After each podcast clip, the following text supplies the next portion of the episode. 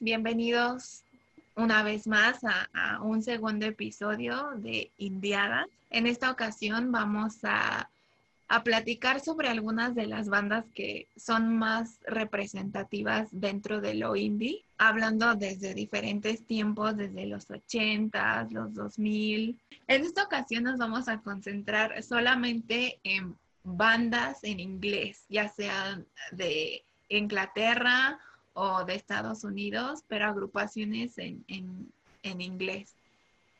Así es, de hecho, yo creo que eh, existen diferentes bandas británicas y americanas que podríamos considerar dentro de la subcultura indie.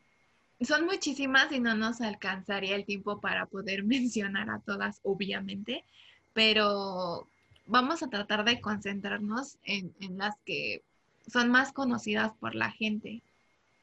Sí, de hecho, no solo las bandas eh, más conocidas por, por el público, sino también las bandas que han explotado este nuevo concepto de indie.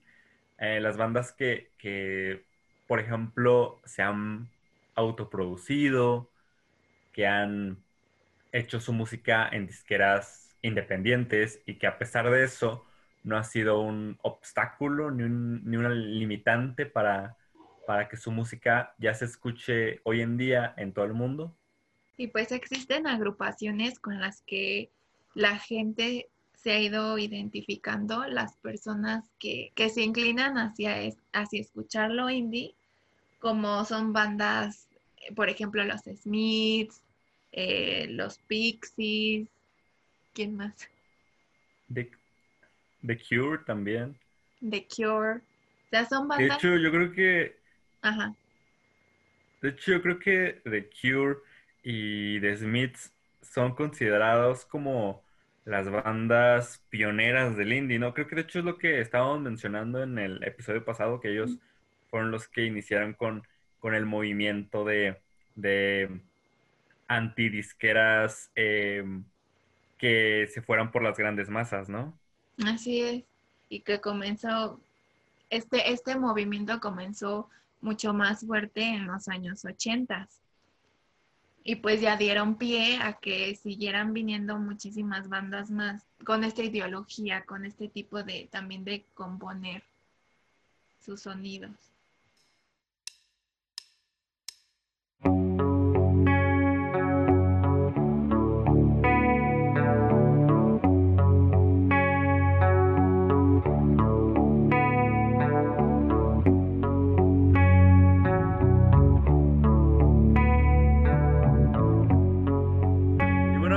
Empezar con una de las agrupaciones más populares de los últimos años. Ellos son británicos, son originarios de Sheffield, Reino Unido. Principalmente elegí hablar de esta banda porque yo creo que son los que principalmente representan en su totalidad el término indie, ya que esta banda, pues, eh, son los Arctic Monkeys y bueno, como saben, los Arctic Monkeys comenzaron su carrera tocando en pequeños bares, en pequeños recintos donde no había mucha audiencia. Sin embargo, ellos no se limitaron a, mm, a buscar una, una, disquera que les dijera qué hacer, cómo hacer su música, eh, qué cambiarle. Y de hecho, el vocalista Alex Turner ha mencionado en varias entrevistas que al inicio de su carrera, varias discográficas comenzaron a buscarlos, ya que su música se comenzó a, distribuir de manera masiva sin que ellos lo supieran. Y es algo súper curioso porque ellos empezaron a tocar en, esto, en recintos pequeños, entonces ahí ellos aprovechaban y grababan los discos que ya habían grabado ellos por su propia cuenta, los comenzaban a regalar. Los asistentes al concierto comenzaron a distribuir su música por medio de MySpace, cargaban eh, el CD que, obtenían del concierto y lo cargaban en su ordenador y ya después lo difundían por internet. Dicho, la banda Arctic Monkeys, esto no lo sabían, sino ya mucho después comenzaron a, darse cuenta de que ya más personas los empezaron a reconocer y, la gente les decía que, ellos habían escuchado su música en, en MySpace y ellos decían, nosotros no hemos subido nada. Y ya mucho después se dieron cuenta de que el club de fans era quien creaban estos sitios o por ejemplo la página oficial de la banda fue creada por, por sus fans. Y bueno, yo para el año 2005 la banda ya lanzaba su primer IP que llevaba el nombre de Five Minutes with Arctic Monkeys, eh, el cual contenía las canciones, una de las canciones más importantes, que es eh, Fake Tiles of San Francisco. El lanzamiento lo limitaron a 500 CDs y a 1000 LPs, ya que no querían que tuviera una distribución masiva y no querían que, que todo el mundo pudiese acceder a este CD. Tenían copias bastante limitadas y pues ha sido cuando firmaron con la con la con el sello discográfico Domino Studios, que de hecho es precisamente una disquera independiente. Y de ahí pues no quisieron eh, experimentar el firmar con alguien ya, ya grande. Y a pesar de eso, pues Arctic es una de las bandas más representativas, ¿no? De lo, de lo que también se conoce como el rock alternativo. Entonces la banda se resistió a firmar con una discográfica, afirmando que se negaba a cambiar sus canciones según lo que le conviniese a la industria. Inclusive este Alex Turner eh, menciona que antes de que empezara la historia, las discográficas dirían, me agradas, pero no estoy seguro de esta pequeña parte y de que la canción pueda lidiar con las posiciones en las listas.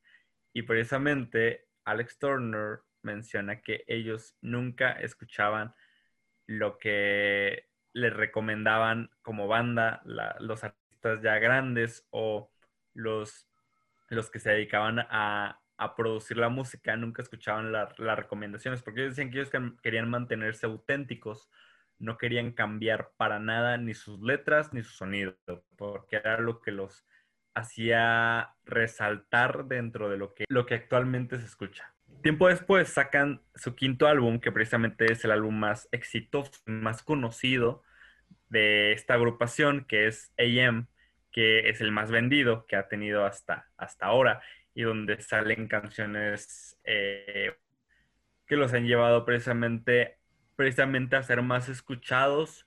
Por ejemplo, eh, de ahí se desprende un single que, que es como el más representativo de la banda, o que bueno, de hecho, yo, yo los conocí por esa canción, o sea, yo no los conocí por sus primeras canciones, sus primeros temas. Yo, yo conocí a la banda por, por su tema Do You Wanna Know, que precisamente yo creo que es, pues, como mencionaba, una de las canciones más representativas de la banda.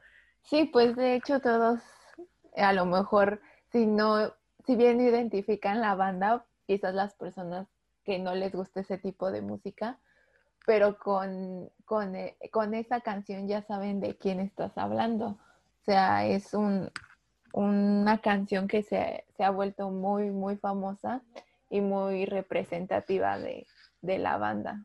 Bueno, yo me voy a ir un poco más atrás en el tiempo con una banda originaria de Boston, Massachusetts. Esta es la banda de Pixies, la cual se formó en el año de 1986 y estuvieron juntos hasta 1993. Después de eso, tuvieron una pausa, una pausa algo larga, porque en el 2004 se volvieron a, reunir sus integrantes.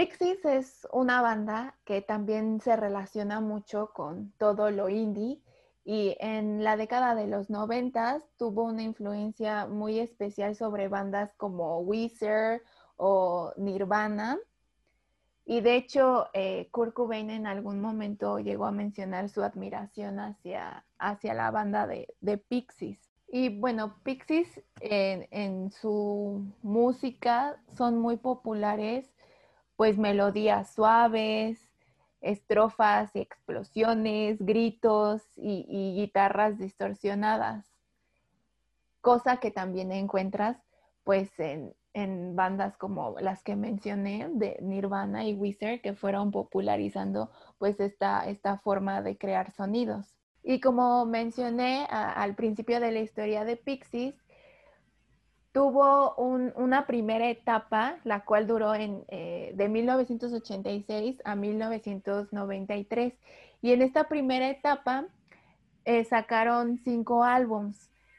El primero fue Common Pilgrim de 1987, Surfer Rosa de 1988, Doolittle 1989, Bossa Nova 1990 y Chom Le Monde de 1991. O sea, estuvieron trabajando muy duro durante, durante todo este tiempo y algunas de las canciones que son más reconocidas de esta primera etapa de la banda son Here Comes Your Man, Monkey Gone to Heaven y una de las más, más populares que es la de Where is My Mind.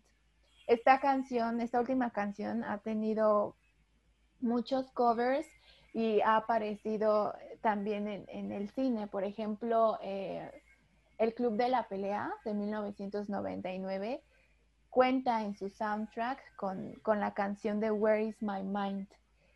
Y como dije también, pues ha tenido varios covers. Hay una banda que en especial a mí me gusta mucho, es Placebo.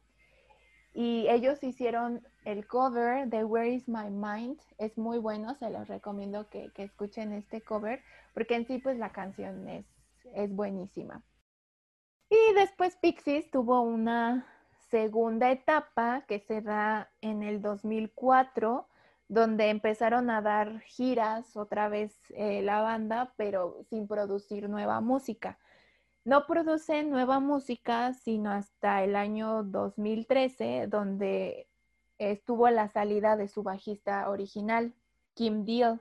Fue hasta entonces donde empezaron a crear nueva música. Y después entra Paz Hunting, que fue la que reemplazó a Kim Deal la reemplazó en el año 2014 y en el 2016 se convirtió en, un miembro oficial de Pixies.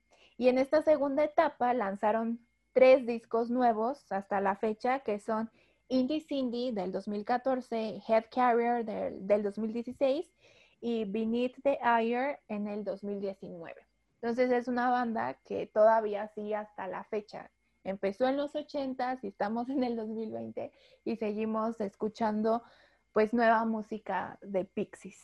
De hecho, tengo entendido que durante un concierto que ofreció Pixies junto con otra banda, eh, los, los observó un productor discográfico llamado Gary Smith, que es este miembro de el, del sello discográfico For Apache Studios, y él le dijo a la banda que no podría dormir hasta que fueran mundialmente famosos. O sea que él ya había visto que ellos tenían el talento y el potencial para llegar a ser una banda mundialmente famosa y muy, muy conocida y muy importante en la, en la industria de la música. Mm, interesante. ¿A ti te gusta Pixies? Fan de Pixies. ¿Sí? ¿A poco? Fan, fan total de Pixies, o sea, no hay mejor banda de Pixies, ¿sabes?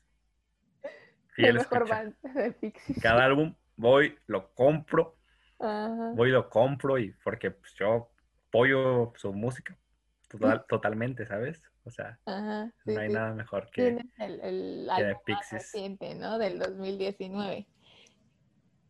Por supuesto que lo tengo, o sea, de hecho lo tengo aquí colgado en mi, en mi habitación. Pues a ver.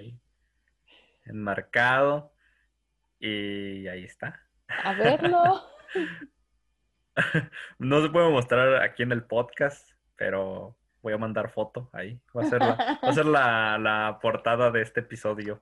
ah, sí, sí, disco De, de Pixies ahí. Sí, junto con, la cara de Kurt Cobain, ¿no? Porque ya ves que Kurt Cobain los admiraba, ¿no? Entonces... Ah, ah sí. A mí, me, a mí me gusta este, mucho. Admirando.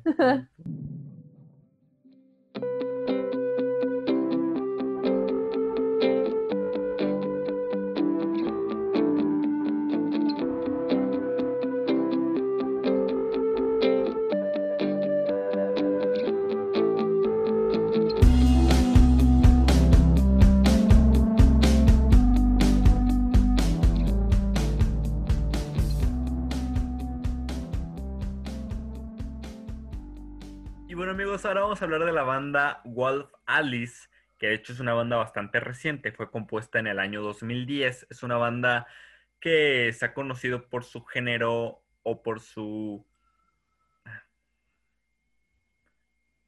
Es una banda que se ha conocido o se ha denominado como rock alternativo. es procedente de North London y inicialmente era, estaba compuesto únicamente por dos personas, no había más miembros, hasta que en el año 2012 ya hubo más integrantes, ya fueron cuatro, cuatro los integrantes que formaron esta banda. Y como vocalista y guitarrista siempre estuvo Ellie Roswell. También estaba Geoff Oddy, que de hecho él también era vocalista y guitarrista de, la banda, al igual que, que Ellie. Eh, estaba Theo, Theo Ellis, quien era, que era el bajista de esta banda, y estaba Joel Arney, que era el, baterista y también vocalista. De hecho, yo siento cierta admiración por, por las personas que, saben, em, o bueno, que tienen esa facilidad de cantar y de tocar la batería al mismo tiempo. Siento que no es lo mismo que tocar la guitarra y cantar al mismo tiempo, como que siento que tocar la batería, si de por sí yo siento que tocar la batería es algo muy complicado porque tienes que, seguir bien el ritmo, tienes que estar bien este, coordinar. Sí, imagínate coordinar los pies y las manos, o sea, imagínate, eso está. De hecho, yo, yo en una ocasión estuve en una como, como tipo clase de batería, pero pues yo no tenía batería. Entonces me pusieron ejercicios sobre cómo más o menos, como botes. Eh, me pusieron ejercicios para, aprender a coordinarme más o menos los, pies y las manos. Pero no, nunca pude, es, muy complicado, la verdad, no, no es este, no, no, no, creo que yo hubiese podido aprender a tocar la batería. Entonces te digo, siento cierta, admiración por las personas que, tienen esa facilidad de, tocar la batería y cantar al mismo tiempo. O sea, ¿te imaginas eso, creencia? Ay, sí. Es, es que es una coordinación de todo, de su oído, sus movimientos de sus, de sus manos, de sus brazos para tocar bien todo el instrumento tan grande que es la batería, su voz también, saber qué notas alcanzar con su voz, entonces es demasiado, ¿no? Ir escuchando los demás instrumentos, pues sí, sí es admirable de, los bateristas que cantan también, Y que luego resulta que los bateristas también tienen una voz muy impresionante. Sí, yo de hecho idolatro mucho a un baterista que, pues ya saliéndome mucho de lo, del, contexto de, lo indie y también de, las bandas este, británicas estadounidenses. Eh, en la banda Molotov está el baterista Randy, que precisamente él, él también tiene esa facilidad de, tocar y cantar al mismo tiempo. Y de hecho en los conciertos se, nota que, por ejemplo, normalmente están intercambiando eh, los roles en la banda, o sea, eh, están en algunas canciones, este Randy está en la, en la batería, en otros lo ponen en la guitarra o en el bajo, y quien, quien pasa a sustituirlo en la batería no hace esto, o sea, simplemente eh, por ejemplo, a veces este, este Paco, este Paco Ayala, cambia a la batería y él simplemente se limita a tocar y no, no, pronuncia palabra ni, ni, canta. Y bueno, después de haberme salido un poquito de tema, vuelvo a la agrupación Wofalis. Eh, esta, esta agrupación lanza su primer single oficial en el 2003.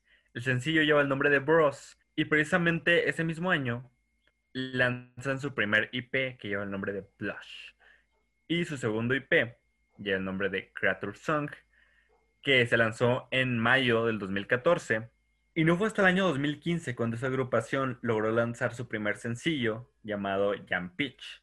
Eh, este sencillo se desprende de su álbum debut llamado My Love is Cold, eh, el cual fue lanzado en Reino Unido y en los Estados Unidos en junio de ese año.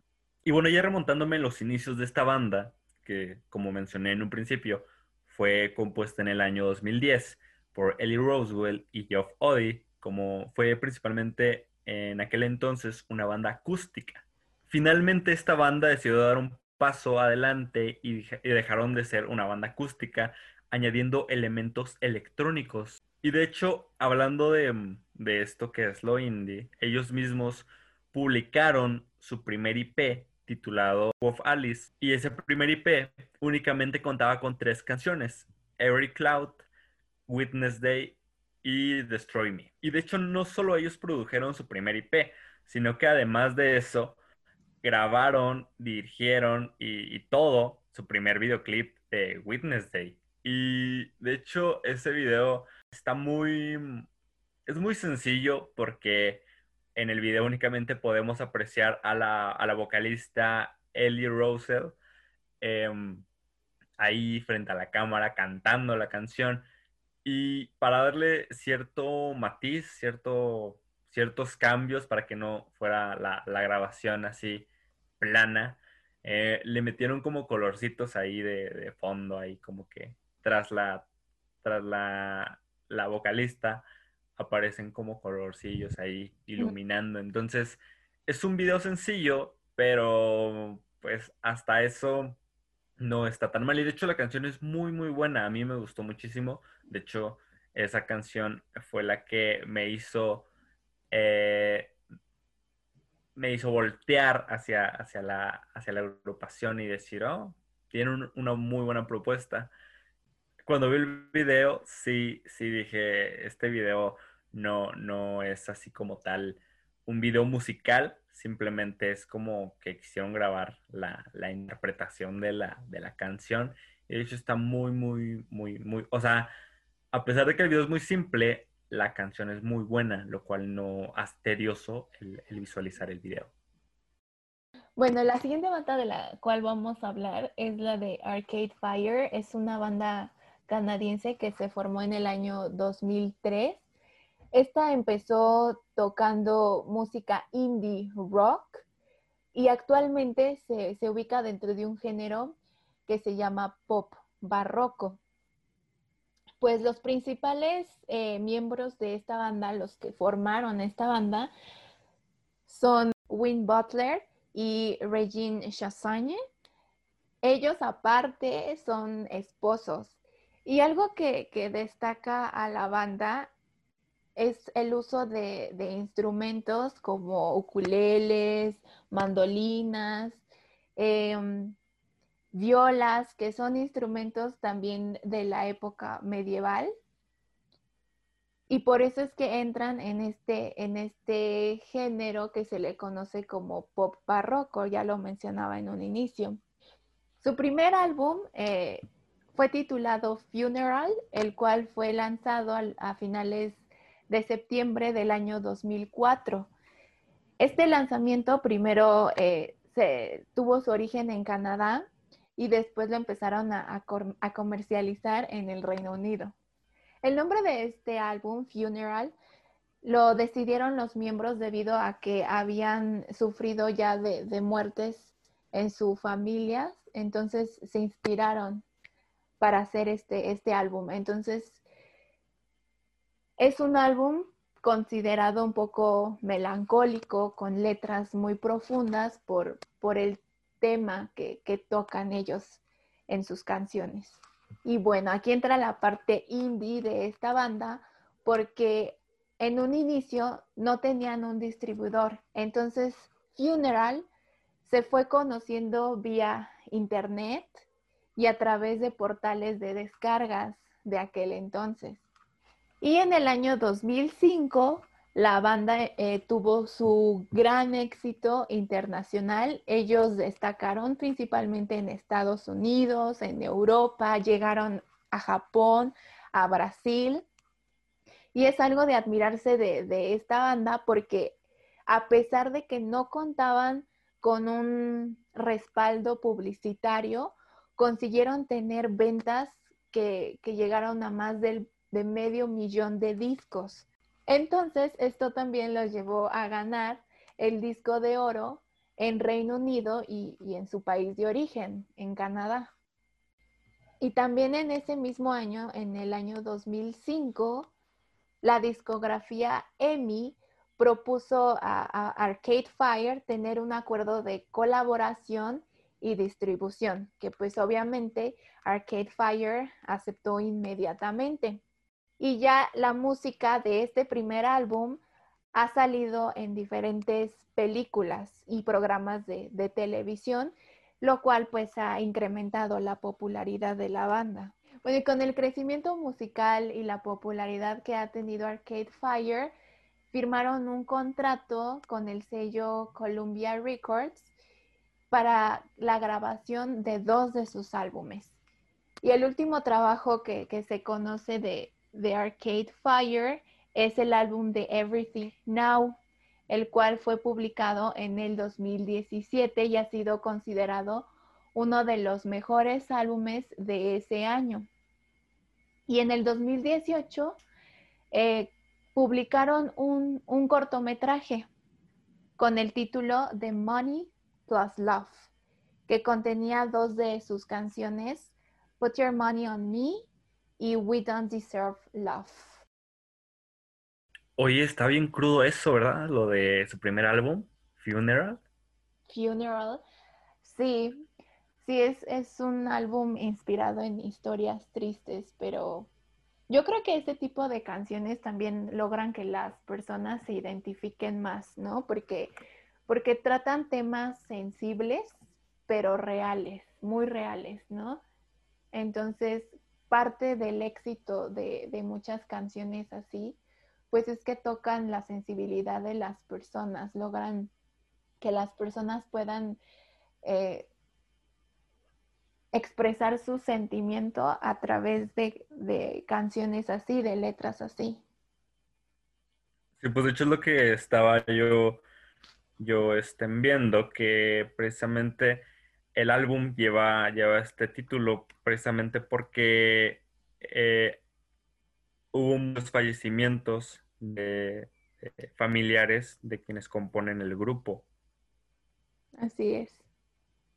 Entonces, sí es como, o sea, imagínate, no sé si habrá pasado por la mente de, de los de los miembros de la banda o sea, así como de, por ejemplo, a muchos estaban grabando en aquel momento el álbum y, fallecieron, pues, varios de sus familiares. O sea, no habrá sido así como, como que llegaban a pensar, ¿qué tal si este no es el camino? O sea, ¿por qué está pasando esto, no? O sea, a lo mejor y, y es una, una forma en la que se nos está advirtiendo de que pues, realmente este disco no debe ser grabado, ¿no?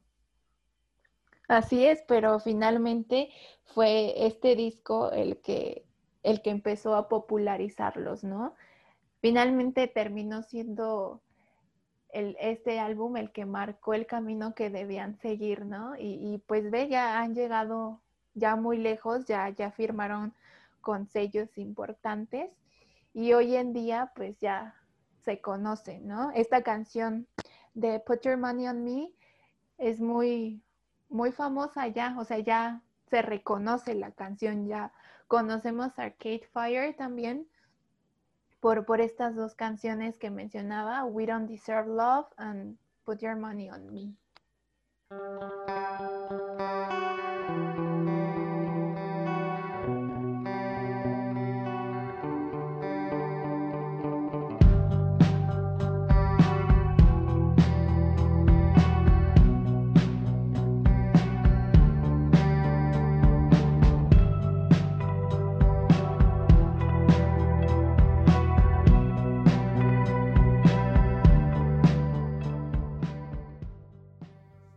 Gustaría también hablarles de una banda bastante popular que lleva el nombre de Subways.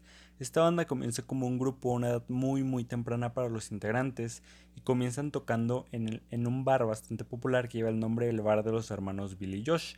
Ahí tocaban canciones punk rock y versionaban canciones muy muy a su estilo de la famosa y legendaria banda Nirvana. Y esto lo hacían bajo el nombre de Mustard Seed, aunque más tarde cambiaron también este nombre por Platypus. Y de hecho, bajo este nombre, Platypus es como comenzaron una pequeña gira por locales de la zona de Excess. Y llegaron a un local que lleva el nombre de Sur, donde grabaron su primer CD tocando en directo, el cual ocupaban para venderlo en sus conciertos, que a diferencia de la banda Arctic Monkeys, como mencionamos al principio de este episodio, los Arctic Monkeys eh, no vendían el CD que, que ellos mismos producían, sino que lo regalaban para distribuir su música y esta banda que, en aquel momento se llamaba Platypus, ocupaba estos CDs para distribuir su música y además podían ganar ingresos de, la venta de estos CDs. La banda Platypus se comenzó a popularizar bastante y Billy, el líder de la banda, no le gustaban mucho los nombres que, eh, ya sea el nombre que había tenido la banda, que era Mustard Seed, y, y el nombre que tenía en aquel momento, que era Platypus, no le gustaban nada. Él quería un nombre diferente, un nombre que, que realmente representara lo que para, él era la banda, por lo que tras pensarlo un buen rato, se decidió por ponerles por ponerle a la banda de Subways. Se lo comenta a los demás integrantes y todos gustosos aceptan este nuevo nombre y así es como nace The Subways. La banda lanzó muchos demos y IPs en, sus comienzos cuando tocaban en el circuito de Londres en el Reino Unido, y cada vez que componían una nueva tanda de canciones, Billy insistía en que deberían grabarlas en un estudio. Sin embargo, como se mencionó en un principio, esta banda comenzó cuando los integrantes eran muy jóvenes, por ello pues no contaban con suficientes ingresos como para pagar una grabación en una en un estudio ya de prestigio. Por lo que se les ocurrió entonces comprar su propio sistema de grabación para hacerlo en casa y, después poder publicar todas sus nuevas canciones en su página web. Que hecho Billy se ocupaba de esta página y era quien subía todas las canciones que iban saliendo de la banda. Y de hecho el hecho que tuvieran su, su propio estudio en casa también no solamente les ayudaba a, darle promoción a, la banda, sino que también podían apoyar a bandas locales para que ahí, grabaran su, también su material y poderlo también distribuir. Y de hecho el líder de la banda Billy comenta, un día estaba escuchando una banda local que estaba grabando en nuestro estudio y me di cuenta de que eran bastante buenos, así que les pregunté si pensaban enviarlo a algún evento en Londres, porque yo conocí a algunos a los que podrían gustarle. Me dijeron que iban a enviarlo a Michael Levis, que controlaba la zona de Glasbury, y les pregunté ¿por qué? Ese año Michael Levis estaba trabajando en un concurso de bandas sin sello discográfico para tocar en The Other Stage, y The Subways decidieron que sería buena idea enviar también sus canciones. Realmente era solo otra dirección a la que enviar nuestro CD.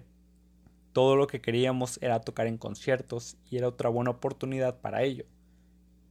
El CD que enviamos a Michael Levis era literalmente uno al azar entre unos 30 que habíamos estado enviando a promotores de Londres para un montón de conciertos en los que queríamos tocar. Nunca esperamos la llamada telefónica que nos dijo que habíamos ganado y que íbamos a tocar en Glasbury. Bueno, y creo que es importante mencionar que en este episodio hablamos de muy pocas bandas en comparación con la variedad que existe dentro de la música indie en inglés, ¿no?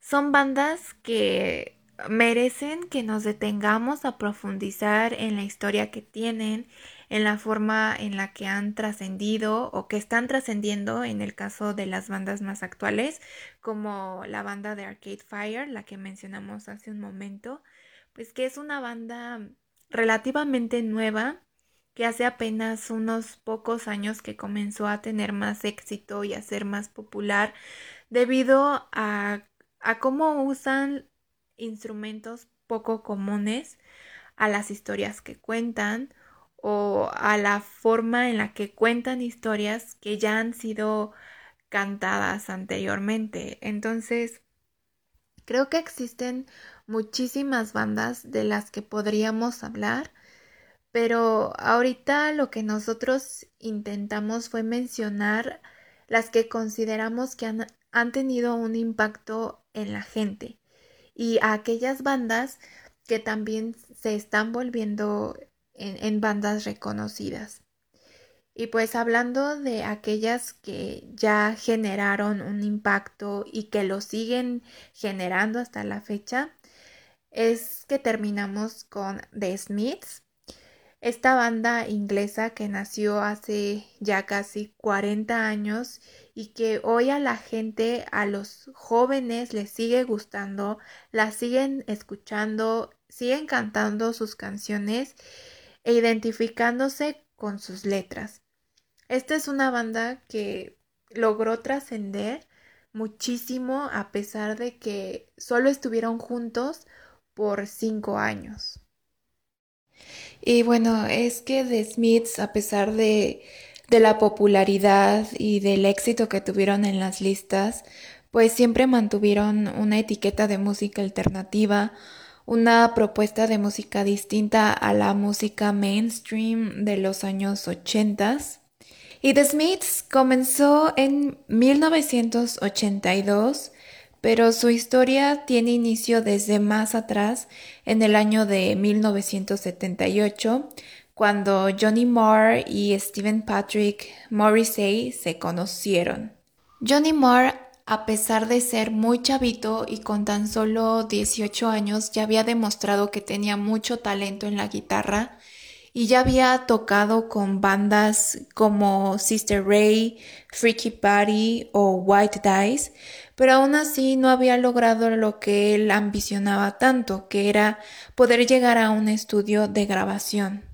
Y entonces, en el año de 1978 es cuando eh, conoce a Morrissey en un concierto y más adelante pues tendrían pláticas sobre la creación de una banda.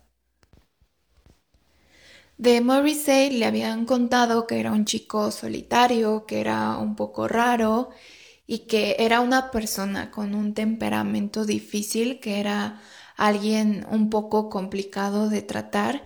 Sin embargo, también le, contaron que era una persona talentosa y que era muy buen letrista, algo que Marr necesitaba para sus composiciones. Necesitaba a alguien que llegara y le pusiera los lyrics a estas composiciones.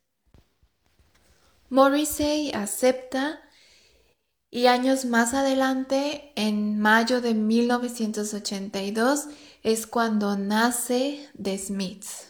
En el año de 1984, The Smiths firma un contrato con el sello discográfico Rock Trade y lanzan su primer álbum con el mismo nombre de la banda, The Smiths.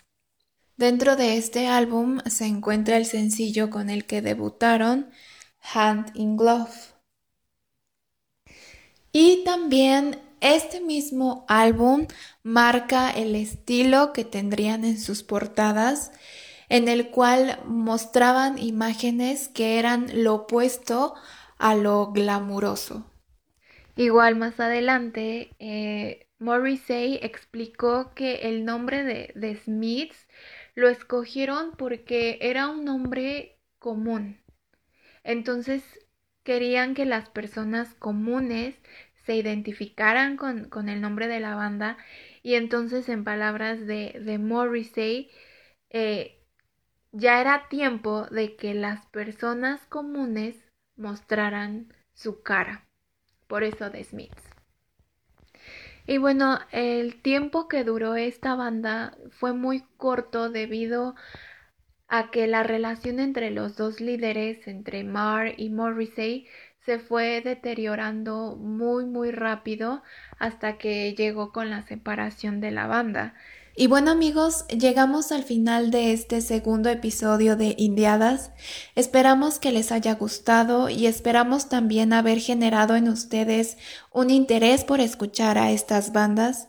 Seguramente muchos de ustedes ya las conocían, pero para aquellos que no, los invitamos a que vayan y escuchen sus canciones y a que conozcan un poco más de la historia que hay detrás de estos artistas. Esto es todo por hoy, yo soy Keren San Juan y esto fue Indiadas.